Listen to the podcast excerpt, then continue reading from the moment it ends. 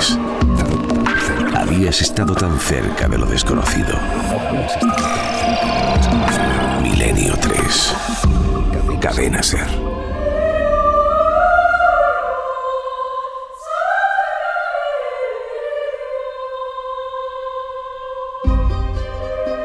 Para mí no ha sido una sorpresa. Yo ya lo predije en el libro de los Corvos del Vaticano que publiqué en octubre del año pasado.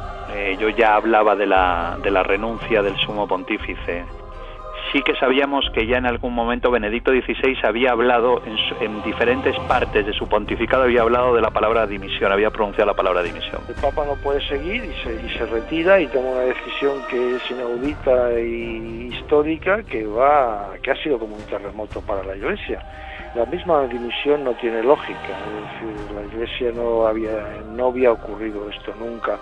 Pues era una cosa que a mí no me ha cogido de sorpresa, o sea, me ha sorprendido el cómo lo ha hecho y dónde lo ha hecho y el día que lo ha hecho.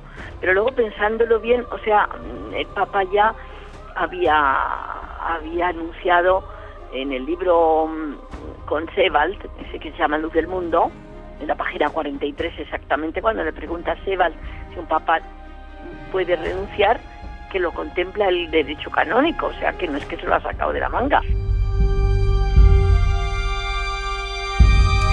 Una batería de voces para iniciar esta tercera hora dedicada a lo que está pasando con un hecho absolutamente histórico, la extraña, hay que decirlo así, renuncia de Benedicto XVI un 11 de febrero del 2013. Una marca para la historia y que estamos viviendo, evidentemente. Una fecha de la que se hablará si seguimos sobre la Tierra, yo espero que sí, y esta civilización continúa. Dentro de cinco siglos, seis siglos, diez siglos, ¿podéis imaginar el mundo dentro de diez siglos? Bueno, pues en las enciclopedias que haya, que imagino que serán absolutamente virtuales, sin ningún tipo de soporte, mentales quizá, quién sabe, inimaginable, cuando vayan a la historia de lo que fue un tiempo turbulento, se acordarán, vendrá marcada esa fecha, 11 de febrero 2013. Y en nosotros y en este equipo de Milenio 3 en la cadena SER, por supuesto, ese vértigo de estar siendo una vez más cronistas de algo que será muy importante, que podremos contar ¿no? a nuestros nietos, pero que está lleno de secretos, que quizá ni nuestros nietos sepan la verdad en torno a lo que está pasando. Los expertos vaticanos, estábamos escuchando a Eric Zatini, a Paloma Gómez Borrero, nuestra entrañable amiga, estamos escuchando a José Catalandeus, autor del libro Después de Ratzinger, que es decir, las personas que saben de esto. Pues diferentes teorías, pero en el fondo en todos cierta consternación. Yo creo que todos lo esperaban, pero a todo lo pasado. Es decir, no es fácil eh, que un papa de pronto renuncie. Hablábamos de profecías. Uno de los elementos simbólicos extraños, pero que más interesan, evidentemente. Fuera una gran tertulia. Es decir, durante un tiempo, con la renuncia del Papa, tomará el mando objetivamente, Vaticano adentro. Claro, yo digo, no será Papa realmente, y las profecías hablaban de papas. Pero podíamos hablar de un papa en funciones o de un hombre que tiene el poder en ese momento hasta que se elija otro papa. Curiosamente ese hombre es Tarcisio Bertone, Pedro Tarcisio Bertone, nos decía Enrique de Vicente, nacido en Romano, es decir, coincide Pedro Romano. Y esa nota al margen, entre comillas, de la profecía de San Malaquías, en una persecución extrema, en un tiempo, pues parece como el que estamos viviendo. Yo abro el debate porque quiero que opinéis libremente sobre lo que acabamos de escuchar. Eh, hay algo que me sorprende realmente. Y yo creo que es muy difícil que un monje irlandés, no sé qué conexión tendría y por qué con él, cosas que pueden pasar, no lo sé, visualizara repentinamente una larga cadena de símbolos. Es muy interesante esto de los símbolos, es decir, uno ve cosas, como pasa a algunos que dicen que ven cosas extrañas, que tienen esa facultad, y ve trazas, ve elementos, y eso se conjunta con la simbología. Bien, al margen de ir viendo Pablo VI, Pío XII, Juan XXIII, Juan Pablo I, Celestino V, da igual, al margen de las simbologías más o menos curiosas, hay algo que sí extraña, y lanzo la cuestión como si fuera precisamente, digamos, un asteroide aquí en la noche. ¿Cómo es posible que, remontándonos tan atrás en el tiempo, alguien calculase 111 lemas para papas, es decir, un número de 111 papas? Los tiempos que han pasado desde entonces, sea quien sea el autor de la profecía, son muy turbulentos. Ha habido siglos de guerras, siglos de matanzas, siglos de hambrunas. Uno puede calcular, y no es fácil, eh, ¿cuánto dura un papado? Ha habido papas tan breves como Albino Luciani, 33 días. Ha habido otros de gran longevidad. ¿Cómo calcula uno? Lo que sabemos es que en el 111 más o menos está hilando con esta etapa que estamos atravesando, este tiempo, ¿no? de turbulencias. Y que el 111 precisamente es el final de su profecía. Y que el 111 coincide en el tiempo, ya no en los símbolos, en el tiempo, en la cronología, en el cálculo matemático, con ahora. Eso sí que es un azar bien curioso, ¿no? No sé qué opináis sobre todo porque coincide con un momento muy, muy, muy delicado para la Iglesia Católica. Es decir, la, profecía de Malaquías, ese, último lema de Petrus Romanus, viene mm, acompañado con una frase, como decía Enrique de Vicente en la hora anterior, muy explícita, la más larga de todos los vaticinios, que es demoledora. Dice, apacentará, dice de este Petrus Romanus literalmente, las ovejas en medio de grandes tribulaciones, pasadas las cuales la ciudad de las siete colinas será destruida y el juez terrible juzgará al pueblo. Es decir, está hablando no solo del momento de tribulación, sino de un momento de peligro físico para la propia Roma. Cuando en, eh, los momentos inmediatamente posteriores al 11S en el, en el año 2001 se hablaba de Al Qaeda como una eh, potencia hostil, eh, en fin, casi escondida en los pliegues de la política, uno de los lugares más amenazados y que además se blindó en su momento fue precisamente el Vaticano, porque se suponía que Al Qaeda planeaba destruir específicamente la ciudad del Vaticano, quizá con una gran bomba, con un gran atentado tipo el de las Torres Gemelas de Nueva York. Eh, ahí emergieron fugazmente otra vez las profecías de San Malaquías y esta historia de Pedro el Romano. ahora quizá vuelvan otra vez a aparecer, bien con conectado con esto o con cualquier otro elemento, pero desde luego es, digno de, reflexión. Opiniones, compañeros. Eh, yo no os voy a dar una opinión, yo os voy a dar una información que ha ocurrido hace unos minutos. Eh, F eh, y Europa Press lanzaban un, un mensaje hace escasos minutos, un seísmo de magnitud 4,8 sacude la provincia de Roma. Si ya algo faltaba, seísmo. Hace apenas 10 minutos.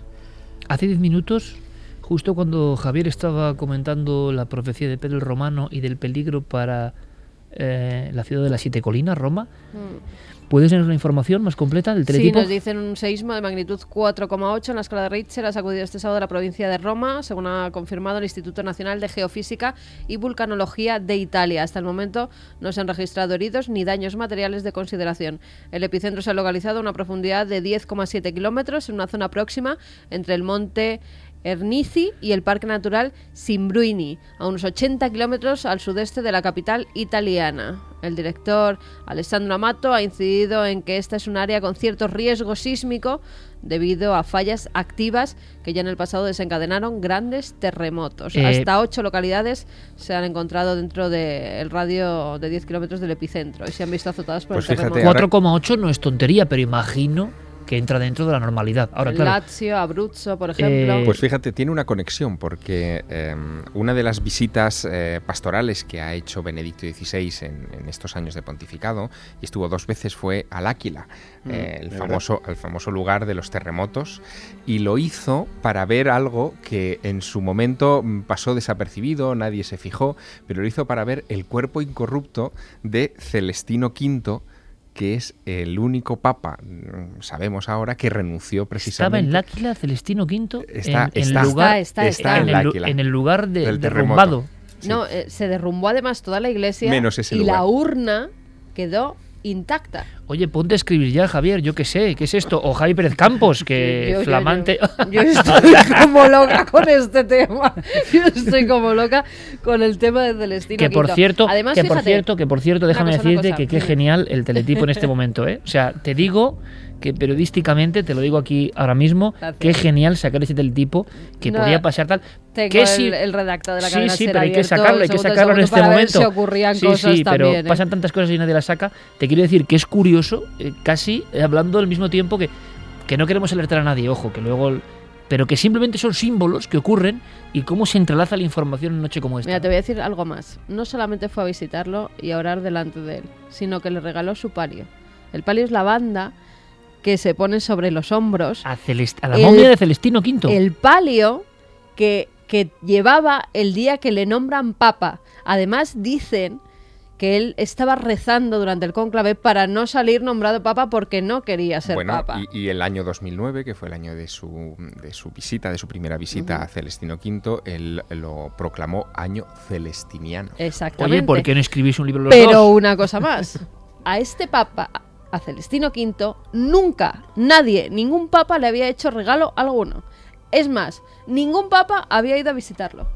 ¿Era un mensaje simbólico de lo que quizá quería hacer este Papa? Mira, el Papa, por, por, ir dando más puntadas en este traje que estamos confeccionando esta noche, este Celestino V, que es el primer Papa de la historia que, renuncia, lo hace por unas circunstancias muy particulares. Él, eh, él es ermitaño, él ha pasado muchos años de su vida en eh, las montañas de Murrone, eh, que no son poca cosa, son unas montañas de más de 2.000 metros, donde él vivía prácticamente como un salvaje, vestido con ropas ásperas y con una cadena al cinto como si fuera eh, San Juan Bautista. Este personaje, eh, bueno, hizo una profecía, o sea, el origen de todo esto es una profecía de Celestino V. Él llegó a decir, después de dos años de sede vacante en Roma, que o se elegía papa, o eh, vendría un castigo divino que acabaría con la iglesia en el cónclave que se hizo poco después de que se conocieran esas palabras, eh, los, eh, miembros del colegio cardenalicio le eligieron a él sin él saberlo. Es decir, Celestino V era un, mm, ermitaño allí perdido en las montañas. Y hay una escena que es absolutamente cinematográfica eh, de eh, tres enviados especiales de ese conclave para darle la noticia, seguidos por una procesión de miles de personas que van escalando por un meandro muy pequeño de la montaña hasta la pequeña caverna donde él habitaba para darle la noticia de que ha sido elegido el pastor de los cristianos. Pero hay más. Este papa, por supuesto, también tiene un lema asociado a las profecías de San Malaquías. San Malaquías lo llamó, lo profetizó de alguna manera, ex eremo celsus, que significa el elevado de la ermita.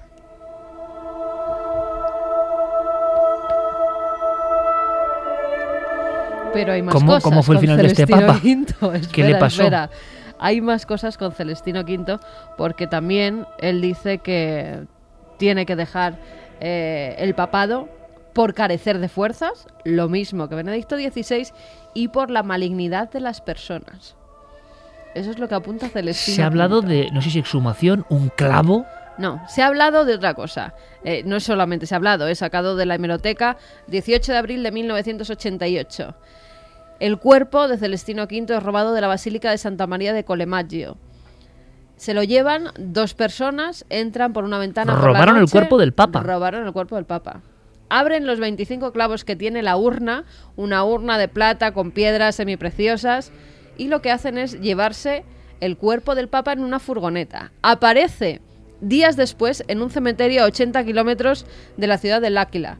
Lo habían puesto como en un muro, lo habían empotrado en un muro del cementerio, una especie de nicho que había abierto y lo habían tapado con unas piedras. No había sufrido ningún daño, pero para ver que no había sufrido ningún daño se metió a diferentes análisis. Y en esos análisis, entre ellos un escáner, descubren que este papa, en medio del cráneo, tiene un clavo de plomo clavado. Bueno, la historia es tremenda porque em, Celestino V es elegido papa tras dos años de sede vacante, como antes os comentaba, eh, cuando toda esa procesión va a, en fin, a darle la, noticia, él eh, se instala en Nápoles, eh, que es en fin, el, lugar donde él había nacido, había nacido cerca de Nápoles, allí coloca su sede pontificia, pero inmediatamente se encuentra descolocado. Un hombre que ha estado en las montañas eh, no se hace a la idea de, haberse convertido en un personaje que tiene más poder político que espiritual, y máxime en aquella época de gran confrontación entre diversos partidarios de la Iglesia. Y fíjate, cuando él presenta su renuncia, al cabo de unos meses de, pontificado solamente, em, surge un problema. Uno de sus más acérrimos enemigos será elegido papa en apenas 24 horas. O sea, los dos años y medio que habían pasado antes, en apenas 24 horas será elegido eh, su sustituto Bonifacio VIII, que inicia una persecución contra este papa, contra el, papa que, saliente, digamos, lo quiere tener bajo control, eh, se le escapa incluso de una de las celdas donde llega a encarcelarlo, con 95 años se lanza al monte Celestino V y Bonifacio VIII llega a prenderlo en, en, última instancia y ya en ese segundo prendimiento morirá en la celda en circunstancias desconocidas. Que ahora aparezca ese clavo le da un giro a todo esto verdaderamente siniestro.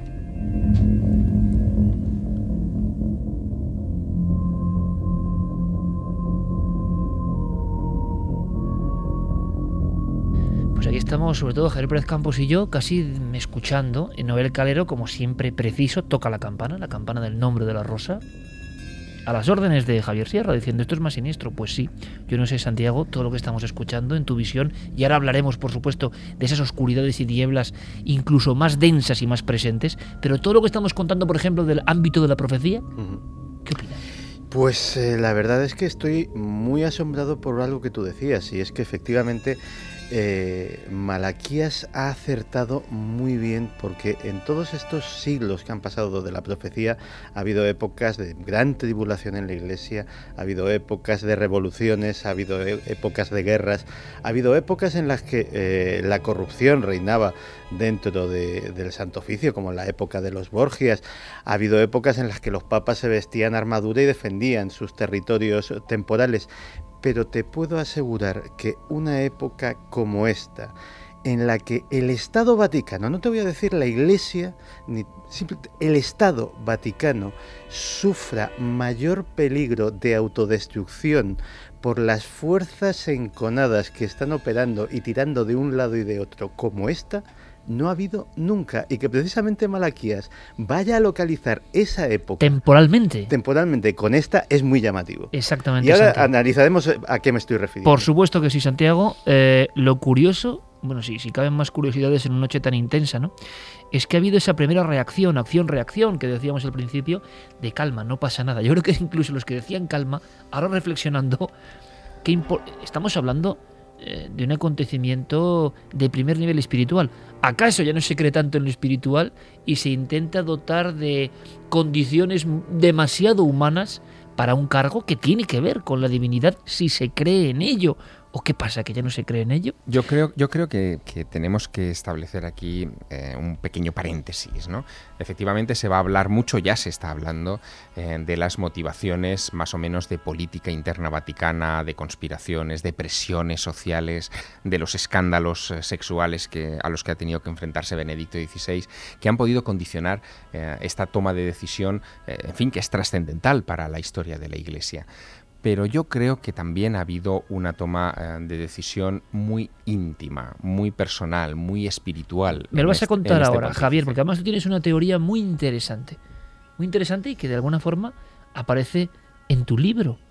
Bueno, yo, yo, lo he visto así mm, por esta razón, porque mm, siguiendo un poco la estela... Iba a ser un libro profético también, lo que faltaba ya. Siguiendo la estela de las casualidades, una de las líneas argumentales del maestro del Prado tiene que ver con el Papa Angélico, con las profecías de Joaquín de Fiore. En fin, eh, Papa Angélico creyeron que era Celestino V, porque era ese ermitaño que había bajado de las montañas a guiar espiritualmente a la iglesia. Luego, es verdad, todo está conectado. Pero algo más. En la propia en la esencia de esta decisión. Claro. ¿Y qué hay detrás de la decisión? Vamos a debatir sobre eso. ¿Qué es ya? Eh, ¿Qué está pasando en la mente del Papa? Benedicto XVI, el representante de Dios en la tierra, el hombre de la silla de Pedro, que dice que se marcha. Y algunos, y esto permitidme que me ría, no es que está muy cansado, no hombre. Benedicto XVI no es, con todos mis respetos, no sé, un funcionario de, de, la marca de congelados no sé qué, o de, es decir, o alguien que tiene que son, es que es otra cosa.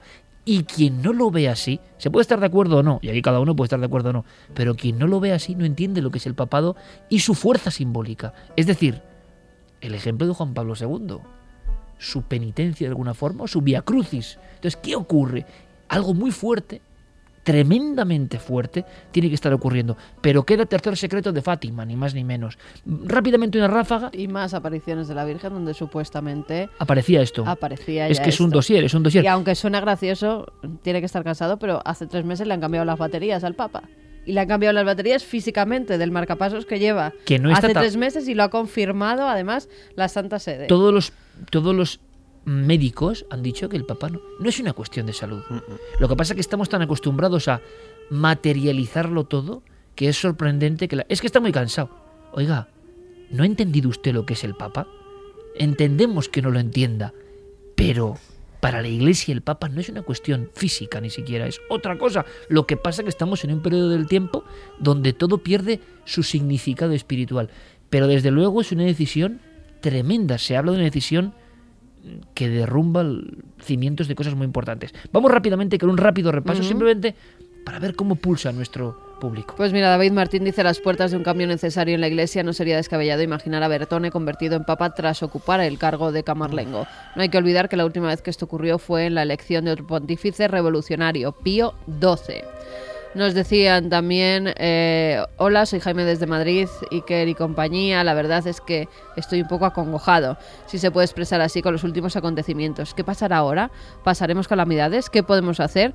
Bien pudiera parecer que se estuvieran rompiendo los siete sellos bíblicos. Y si no viviéramos, y si no, lo viviríamos de aquí a unos días. La gente está un poco asustada ¿eh? con todos los acontecimientos que se están normal, produciendo. esta normal, es normal, es normal, pero yo no creo que haya pasar nada realmente, pero bueno, los signos, ¿no? Es la fuerza de los signos también. Que María impactan. de Ciudad Real dice buenas madrugadas, apocalíptica la profecía de San Malaquías augurando el fin de la Iglesia y la humanidad. Creo recordar que Nostradamus predijo que el Papa 111 moriría asesinado y su sucesor debería huir de Roma, pero ambos coinciden en el final de la Iglesia. La Aquí- verdad es que es muy inquietante. Aquí Muchísimas estamos felicidades en la programa. mezcolanza de cosas que no tienen ningún sentido. El. Papa Negro, Nostradamus. Claro, y además ya cómo se, cómo se ordena de nuevo la madeja de un montón de informaciones, ¿verdad? Absolutamente absurdas y de personas que están acudiendo a cualquier página para documentarse. Y claro, se dicen tales barbaridades. De hecho, de Nostradamus hay una anécdota solo papal muy, muy, muy curiosa. Se produce en 1530. eh, él viajaba hacia Ancona, en, Italia, y él se, tropieza con dos franciscanos en el camino. ¿no? Eh, es, es bastante célebre la anécdota porque de repente eh, Nostradamus baja de su cabalgadura, se dirige a esos franciscanos y se arrodilla delante de uno de ellos, que es Fray Felice Peretti, que pocos meses después, sin que nadie lo supiera, sería elegido Sixto V.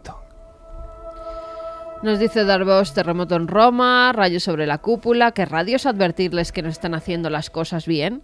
Jesús González, ¿no creéis que todo pueda ser premeditado? ¿Que las superestructuras de poder en su afán desesperado de aferrarse a su estatus en la cúspide de la pirámide y observando que el sistema se resquebraja, no les queda más que sumir a la población en el más absoluto terror, pavor, creando un apocalipsis del que la única manera de salvarnos sea encomendarnos totalmente a ellos? ¡Viva la conspiranoia! Clarence dice, es brutal cómo encajan todas las piezas en el tema del Papa y con lo del Camarlengo me he quedado alucinado. Miguel Ángel, destrucción de Roma en las profecías, ¿es posible un atentado nuclear contra el Vaticano? Inquietante. Vamos a hacer una cosa rápidamente. Queda un elemento, bueno, quedan muchísimos elementos.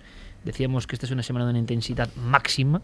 Eh, escuchad atentamente Enrique de Vicente, que es de alguna forma eh, el- la correa de transmisión que nos va introduciendo conceptos proféticos. ¿Qué tiene que ver en todo esto? Tercer secreto de Fátima.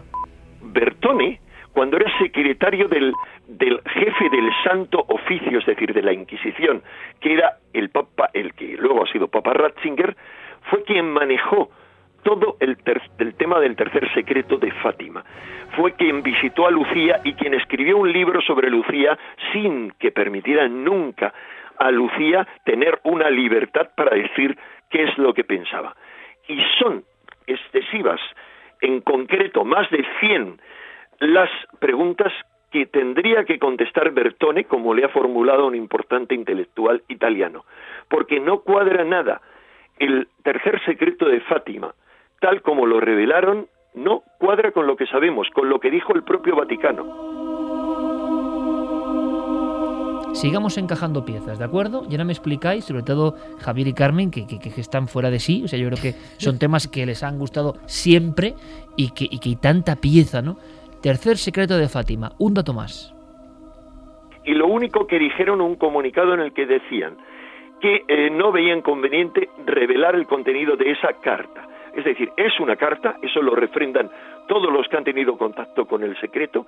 Segundo, esa palabra, como dijo el Vaticano y otros, recoge las palabras de la Virgen y en lo que reveló el cardenal Bertone eh, con los auspicios del Papa Ratzinger, eh, no era una carta.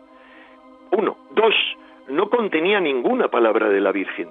Y tres, sabemos que por toda la gente que ha tenido alguna referencia o contacto con el tema del secreto, que hablaba de una gran corrupción dentro de la iglesia y tal vez de una situación apocalíptica. Ahora, lo de apocalíptico no significa desgracias, sino pueden ser las propias desgracias dentro de la iglesia. 3 y 31, Milenio 3 en la cadena Ser, Santiago Camacho que asentía el escuchar a Enrique de Vicente hilando el extraño secreto de Fátima que nace con una aparición em, y que sigue ahí siempre en el inconsciente colectivo y ¡pop! vuelve a emerger ahora pero Santi asentía, me sorprende. Claro, asentía porque efectivamente eh, encaja con lo que te estaba diciendo antes. Una época eh, en la que la corrupción dentro del Vaticano es máxima, coincide perfectamente con esto. Y no estoy hablando en absoluto del asunto de los abusos sexuales. Yo creo, y esa es mi teoría, que Benedicto XVI ha renunciado porque él es el líder espiritual de los cristianos, él es el sumo pontífice, pero no es la persona que manda en el Vaticano. Y ser consciente de eso, de que realmente eres el Papa, pero no mandas en el Estado Vaticano, tiene que ser una situación extremadamente Pero eso es muy humano todo, Santi, son luchas de poder. No, eh, ¿Cómo el Papa va a actuar como un humano normal? No es una cuestión de, luchas de poder, es una cuestión incluso de responsabilidad política. O sea, a lo mejor ha dimitido el jefe de Estado, no ha dimitido el jefe de la cristiandad. Verás, todo viene a raíz de un asunto tremendo que es la guerra civil que hay ahora mismo entre dos... dos como, como dos bloques en la Guerra Fría. Sí, los, los seguidores de Tarsicio Bertone y los seguidores de Angelo Sodano. Básicamente, eh, Juan Pablo, eh, perdón, eh, Benedicto XVI hizo una primera parte de su pontificado magnífica, precisamente bregando con ese asunto de los abusos sexuales, metiendo luz y taquígrafos en un asunto del que ninguno de sus predecesores había querido saber absolutamente nada y eh, dando un ejemplo de transparencia al mundo. Y quiso repetirlo en el otro gran punto negro del Vaticano, que es el Banco Vaticano.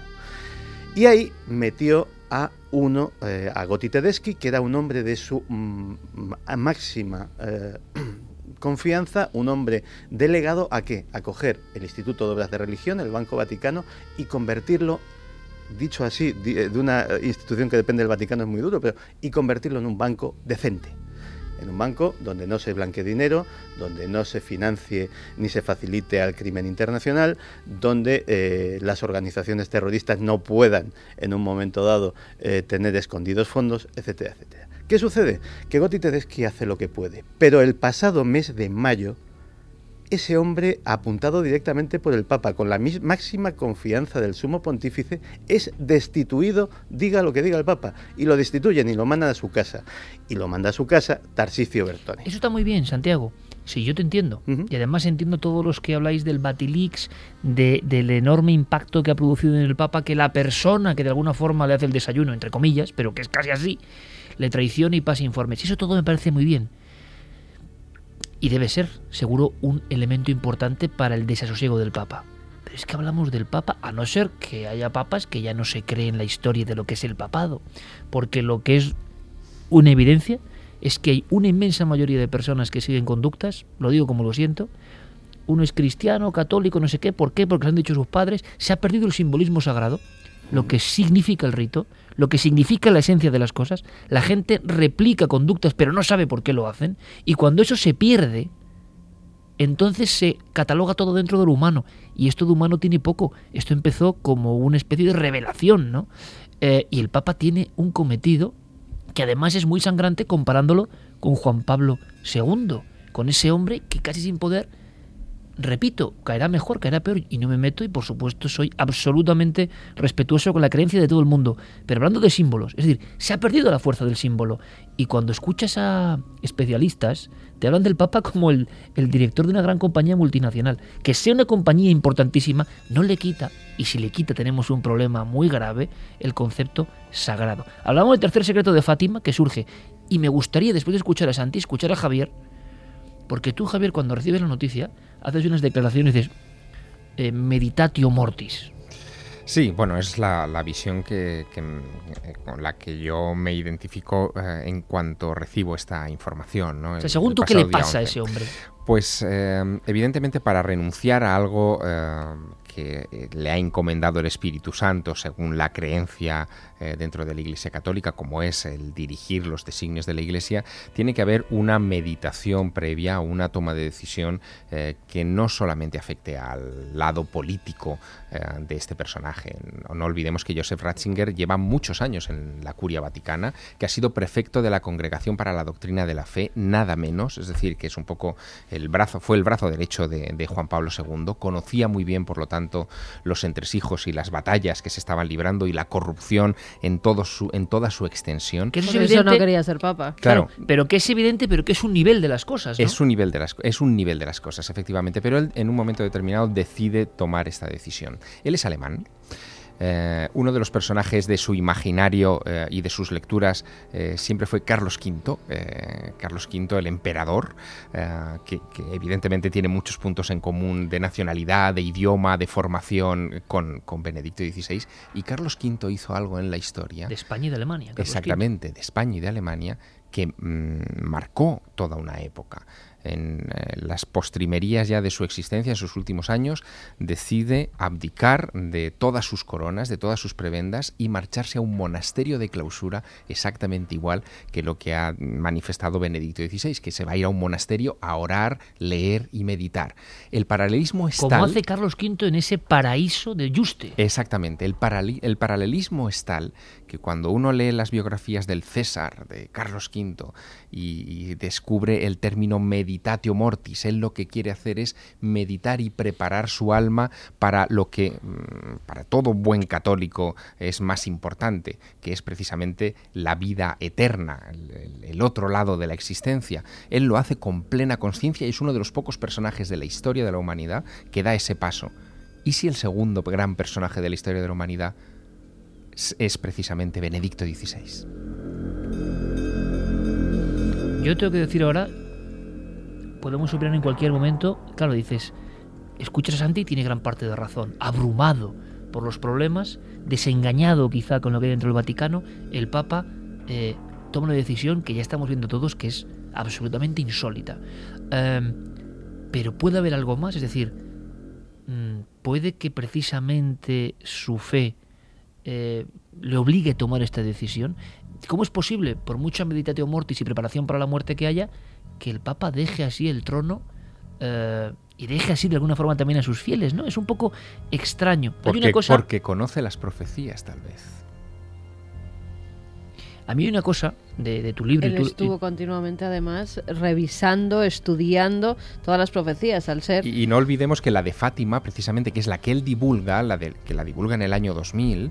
eh, eh, es coincidente 100% en su texto con la de San Malaquías. Mm. Se habla de la destrucción de Roma y se añade un detalle que no aparece aquí, que es eh, el obispo vestido de blanco, Blanco. que es abatido a disparos en Una cosa en esa antes plaza. de saber algo más de Fátima y de ese secreto que pasa ahí, qué relación tiene.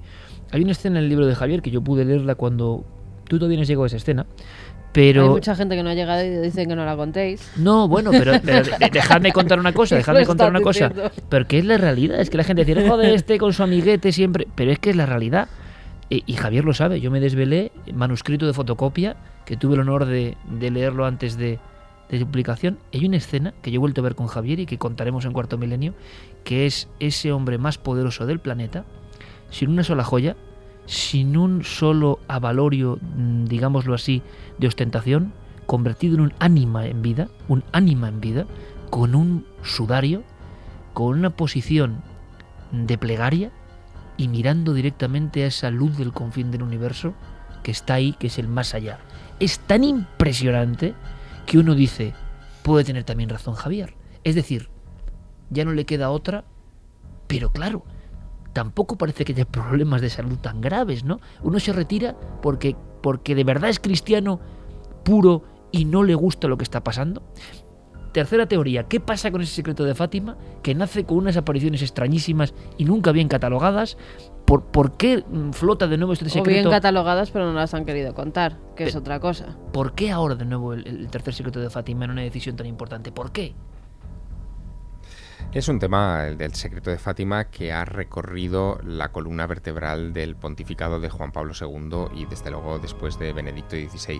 Eh, pensemos que eh, uno de los ritos que se hacía nada más que llegaba un santo padre al trono de Pedro era el de eh, recibir desde los archivos vaticanos un sobre con ese tercer secreto de Fátima, eh, con la intención de tomar la decisión de divulgarlo o no divulgarlo. ¿Por qué le daban tanta importancia? Mira, es curioso, ¿no? Sí, es, es muy curioso. Juan 23 abre ese sobre y cuenta la leyenda que, que- que él abre ese sobre, lee el texto, se queda tan horrorizado con lo que él ve allí que decide mantener todavía eh, el secreto respecto a esto, ¿no? Porque Lucía había dicho que sería en los años 60 Mm, cuando, cuando se cuando se tendría que, que haber leído y le correspondía a Juan 23 haberlo hecho. No lo hizo. El secreto fue pasando, lacrado, de papa en papa, hasta que llegó a Juan Pablo II, que lo leyó obviamente, y que vivió en primera persona algo que em, en su fuero íntimo identificó inmediatamente con el secreto.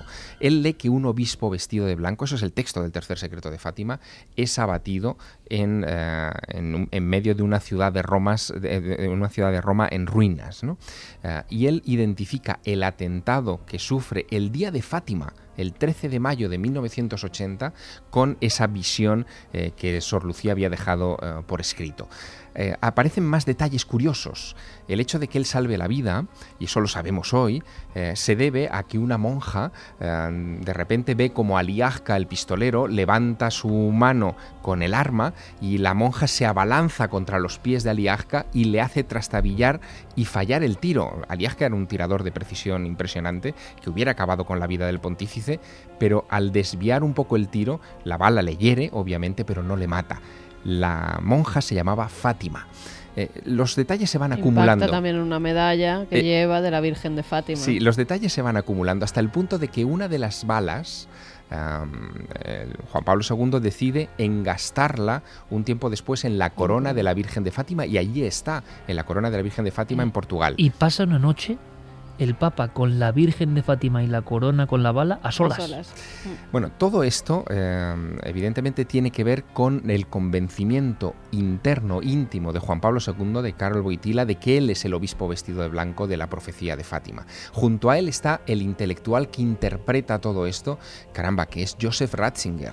Eh, estos dos hombres son los que viven esta historia. Y los imaginemos ahora viendo el- Es que ellos dicen dos que el que viendo, de verdad viendo el secreto. interpreta el, el este eh, que hace llegar a Juan Pablo II es Joseph, Ratzinger. Es el que se da Ratzinger cuenta Es el de que, esto. el que es el que lee el tercer secreto de Fátima y dice es que esto está ocurriendo, es que esto es el atentado a Juan Pablo II, es que lo que se está contando es lo que está absolutamente pasando. Y él es el que estudia minuciosamente todo lo que hay dentro de ese secreto de Fátima que tantos eh, papas anteriores han querido ocultar del todo. ¿Por qué lo sacan a la luz ahora? ¿Y por qué además toda la gente que hay cuando el papa revela el tercer secreto de Fátima dice, es que esto no era lo que ponía, es que esto es una cosa que se han inventado, es que esto no puede ser, esta interpretación no es la que se había comentado en años anteriores. Desde luego, sabéis además, el Sor Lucía muere en 2005.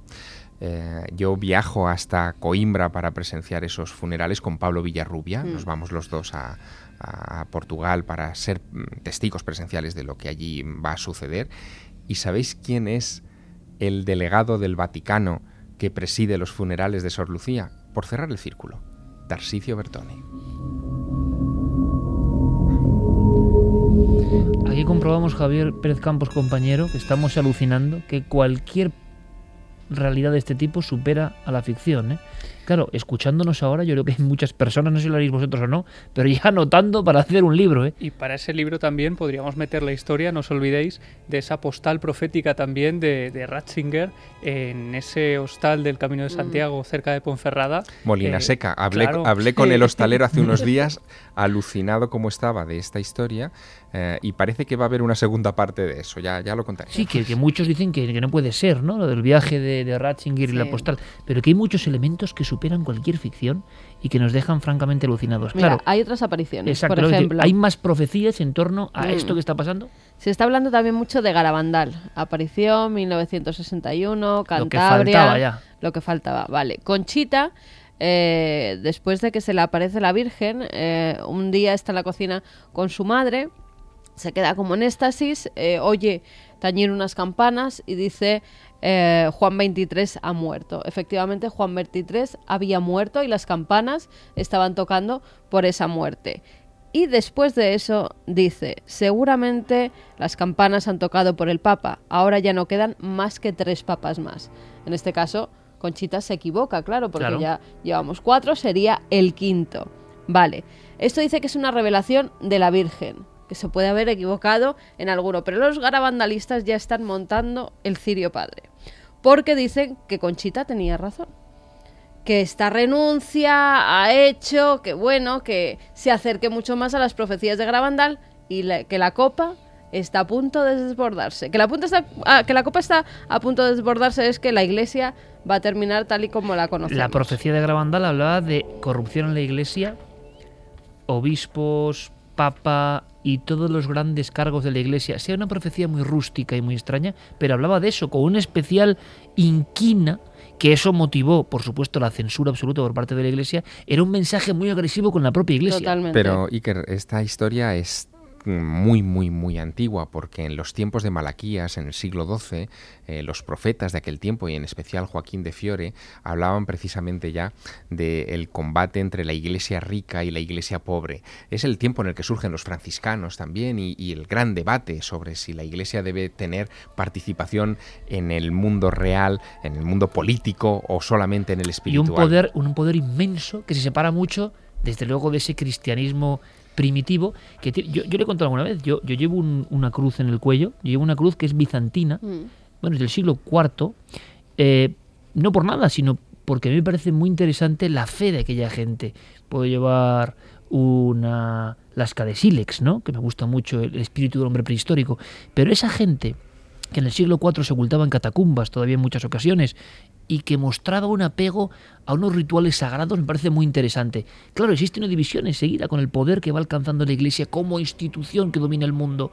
Pero yo me preguntaba Santi, evidentemente hemos llegado a un colapso, a una sensación de que la Iglesia ha perdido en parte la esencia de sus valores, eh, o el Vaticano, pero yo estoy preguntando, bueno, eso ocurre ahora, pero es que ha ocurrido a lo largo de los últimos seis siglos, es decir, que las profecías hablan de un tiempo de tribulación, de escándalo, de corrupción. ¿Cuándo no ha habido corrupción, escándalo y tribulación en el Vaticano? Me pregunto.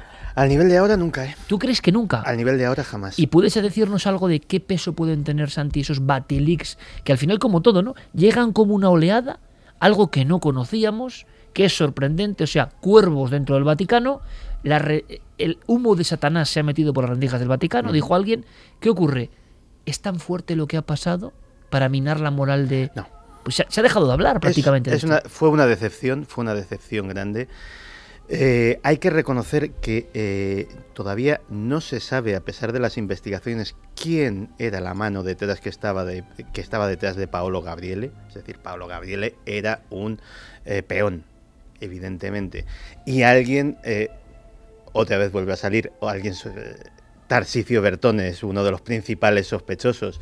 eh, alguien estaba detrás, eh, Es detrás que de la él. historia es tremenda. O sea, la historia donde la mires es tremenda, ¿no? Una especie de maquinación para engañar al Papa en sus personas, en la persona más cercana, Se casi. llegó a decir que había un complot para asesinar Sí. al Papa. Hace un año más o Hace un menos. y- año. Y, además se cumplían ahora los 12 meses que daban de plazo para, para que se produjera el asesinato.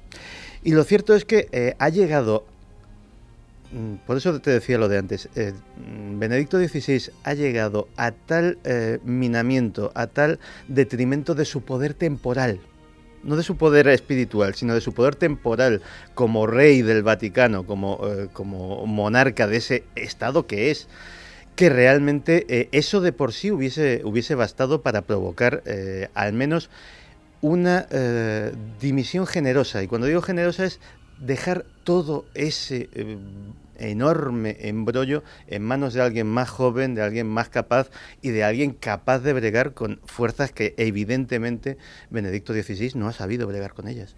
Em, ¿Qué pasó con esa cuestión de amenaza de muerte al Papa? ¿Qué, hemos sabido de eso?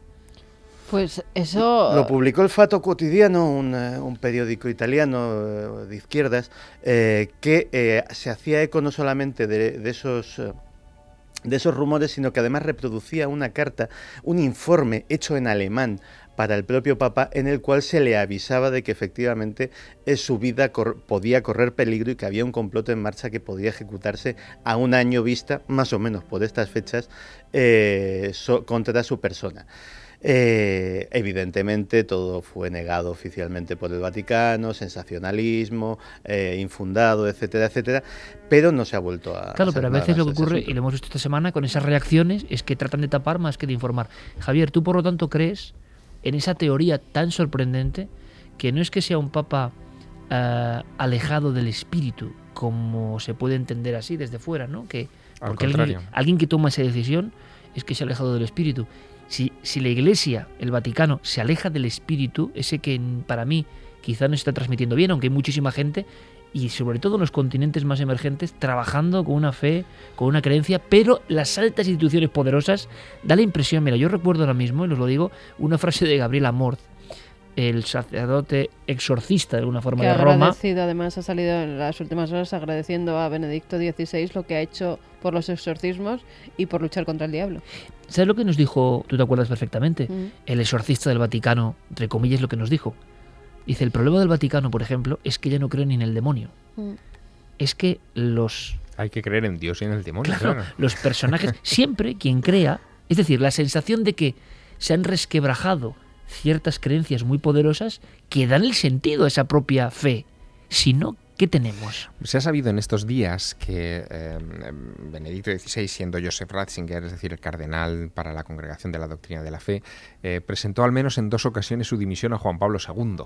Es decir, él eh, ya estaba, mm, digamos, predestinado predispuesto eh, a, alejarse de la pompa vaticana. Había algo en, ese ambiente que, que, no le gustaba.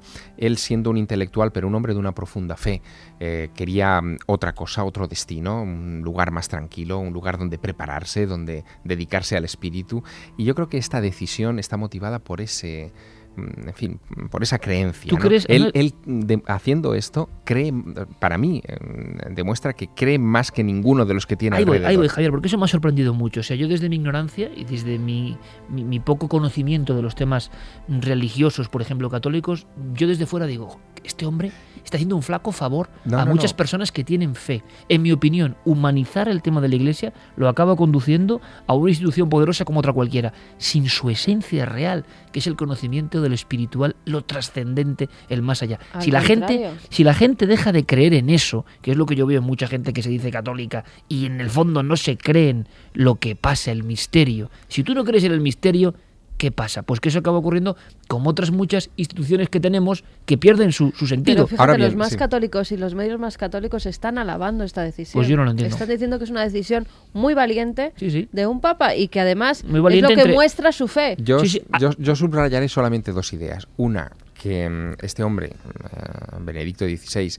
siendo un profundo conocedor de la historia y de las leyes de la Iglesia, que ha legislado además como ninguno de sus predecesores precisamente contra la pederastia y otros problemas a los que se ha enfrentado, eh, este hombre eh, sabía que por culpa, entre comillas, de Celestino V, de San Celestino V, existía el resquicio para que él pudiera presentar esta renuncia pero... Eh, la bula papal de 1294. Exactamente, o sea, y él se ha agarrado a esta historia perfectamente. muy extraño, Javier. Mira, yo me he sorprendido pero, mucho... No, no, pero, pero perdona, la última idea que quería comentar. Em, la situación en la que él se encuentra tiene que ser tremenda, porque él es eh, en este momento, y lo será hasta el día 28 oficialmente, el representante de Dios en la tierra. El mensaje es que eh, esa institución que se ha antepuesto durante dos milenios ante miles de millones de fieles para que a través de la figura del Papa y de la Iglesia, evidentemente, en las almas de todas estas, de todas estas Claro, personas llegaran a Dios, claro, ese intercesor de repente renuncia a ello. ¿Quién va a interceder por el intercesor? Esa, es, la, esa- esa es la gran pregunta. Luego, el, el paso que ha dado, en, eh, de alguna manera, hombre, yo sé que, que- que peco de, de esa visión, pero el paso que ha dado es casi cátaro, ¿no? Es decir, me voy a Dios sin necesitar ya intermediarios. Yo Eso- directamente con Dios. Eso es muy interesante, pero me parece, mm, en fin... Tremendo, eh, tremendo. Tremendo, tremendo. Porque eh, lo que yo estoy viendo es em, esa esencia, eh, si se está perdiendo, como estamos viendo constantemente. O sea, si nadie cree, dice Javier, intercesor con el, de alguna forma, la divinidad, y la gente sonríe, "No, hombre, pero es que lo hace más humano y tal. Bueno, pues ustedes siguen convirtiendo todo en más humano y entonces no tendrá mucho sentido, porque ¿qué sentido tiene? Javier hacía, y puede ser un minuto, Javier, esa reflexión que me parece muy interesante y que no se lo he escuchado a nadie. La opinión del ignorante, en este caso yo, dice, oye, flaco favor, poco... Algo pasa, se está no son buenos tiempos para la fe, evidentemente. Y Javier me dice, o igual al revés, ¿no? Es decir, que todo eso es porque él ya entiende la fe de otra forma. No me pega mucho en Ratzinger, pero yo tampoco No, sé no, nada. no, no, pero cuidado, eh, no subestimemos eh, una de las mentes más brillantes que ha pasado por la Santa Sede y que ha ocupado el, el- el lugar del Papa, si no la más brillante. Y, Sí, pero y el a brillo veces- que tiene que ver con la creencia en este bueno, caso. pues a lo mejor el camino del intelecto, el camino de la Sofía, como hemos visto también en el Museo del Prado el otro día, nos lleva precisamente al conocimiento de lo trascendente. Es una vía más. Algo ha operado dentro de la mente de Benedicto XVI para tomar esta Porque decisión. si no es inconcebible. Pero tiene que ser una decisión, eh, es mi punto de vista, mm, tiene que ser una decisión de conciencia, con todo lo que esa palabra implica. Es una decisión tomada a conciencia. Es muy interesante porque aparte de los hechos concretos que pueden trastabillar el mundo del Vaticano, las intrigas políticas, como contaba Santiago, qué, fascinante, seguiremos hablando seguro la semana que viene de esto, ese cambio operado dentro del Papa, como decía Javier, lanzando ya al vuelo que el Papa cataro de alguna forma, ¿no? O sea, dice, yo ya me retiro para hablar con Dios en el que sí que creo, pero no me convence todo esto de alrededor. Es tremenda la decisión, ¿no? Mira, dos últimas cosas. Otra de las supuestas apariciones marianas, el Escorial, bien cerquita de aquí, que según dicen, la vidente ya lo anunció. Este papa va a renunciar. Yo he intentado encontrar los documentos y no los he hallado por ningún sitio. A toro pasado es muy fácil, ¿no? Ahora. Seguiremos buscando. Y otra cosa que te voy a aclarar, lo de Dan Brown. Ah, es verdad. Dan Brown, Celestino V y su próxima novela. Su próxima novela se va a llamar Inferno. Ajá. Va sobre Dante y sobre nada. esos círculos. Bueno, pues Celest- eh, Celestino V fue contemporáneo de Dante y Dante en su Inferno incluye a Celestino V y dice de él. Después de haber identificado, vi y conocí la sombra de aquel que hizo por cobardía el gran rechazo.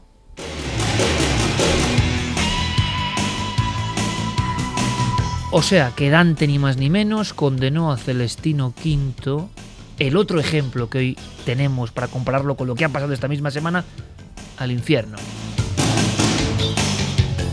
Todos son símbolos, pero símbolos apasionantes, en fin, casi apabullados por tanta información, tanta conexión, tantas piezas, tantas mm, cuestiones proféticas y códigos. La sensación de que todo esto es un limo que tendremos que seguir desmadejando. Fermín Agustí, compañero, gracias. Gracias, Noel, como siempre. Gracias, Javi. Seguiremos Gracias. muy atentos a las observaciones, a ver qué ocurre Sí. en los cielos españoles. Santi, gracias. Gracias. Mañana hablamos de esto en la Un poquito televisión. más, es, sí. es- es de lógica, es de lógica. Un poquito más, aunque la tele tiene otros códigos. Yo creo que esto ha sido tan interesante. Carmen, como siempre, gracias. Gracias, mañana nos vemos. Mañana, Guillermo del Toro en Cuarto Milenio, que decíamos nos sorprende porque es muy seguido del programa, hay que decirlo, es así.